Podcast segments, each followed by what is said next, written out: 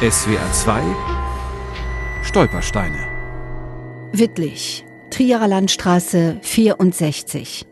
Hier war inhaftiert Karl-Heinz Scheurer, Jahrgang 1916, ermordet 16. April 1941. Als ich sechs Jahre alt war, ging meine Mutter nach Amerika. Meine Mutter beabsichtigte, mich nach dort mitzunehmen, aber auf Wunsch meiner Großmutter blieb ich zurück. Damit, sagt der Trierer Historiker Thomas Schnitzler, war das Leben des Karl-Heinz Scheurer vorgezeichnet. Vermutlich lebte die Großmutter in Koblenz in armen Verhältnissen und war mit der Erziehung des Jungen überfordert.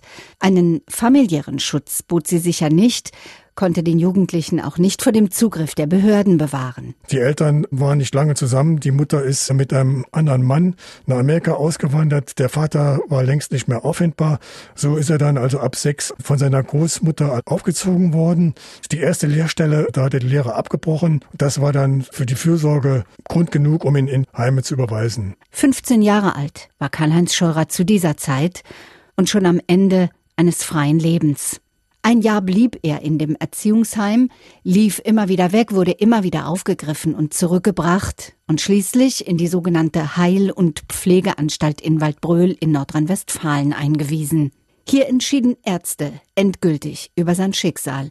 Sie schrieben ihm angeborenen Schwachsinn zu, deklassierten ihn also als erbkrank. Seine Zwangssterilisation war damit beschlossen sagt der Historiker Thomas Schnitzler. Ab 34 mussten also erbkranke Menschen sich Zwangssterilisationsverfahren aussetzen und dann sind dann eben besonders auch die staatlichen Institutionen als Anzeiger aufgetreten. Die haben also dann mutmaßlich erbkranke Leute den Erbgesundheitsgerichten zur Prüfung angezeigt. Einwände gegen die Zwangssterilisation von Karl-Heinz Scheurer erhob niemand.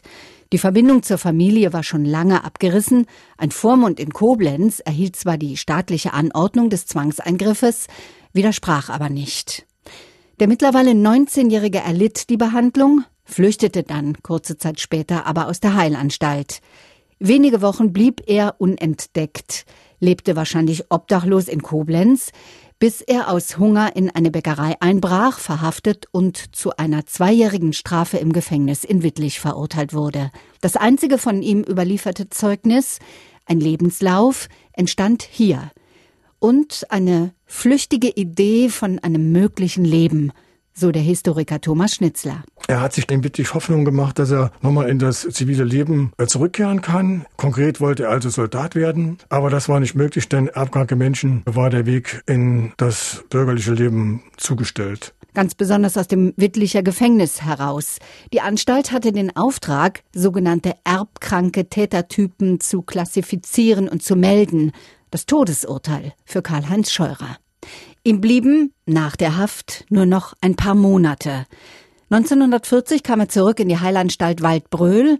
Am 16. April 1941 brachte man ihn in die Tötungsanstalt Brandenburg und vergaßte ihn am selben Tag. Man sieht in den Patientenakten keinerlei Hinweise, ob es von Seiten des Vormunds oder Angehöriger Anfragen gegeben hätte nach seinem Befinden. Das gibt es in anderen Patientenakten von Mordopfern. All das fehlt in der Akte von Karl-Heinz Scheurer. Seine Mutter hatte sich nach der Auswanderung in Ohio, USA niedergelassen und zwei weitere Söhne geboren. Dass er zwei Halbbrüder hatte, hat Karl-Heinz Scheurer ganz sicher nicht erfahren und von der Mutter oder dem Vater nie wieder gehört. SWR 2 Stolpersteine. Auch im Internet unter swr2.de und als App für Smartphones.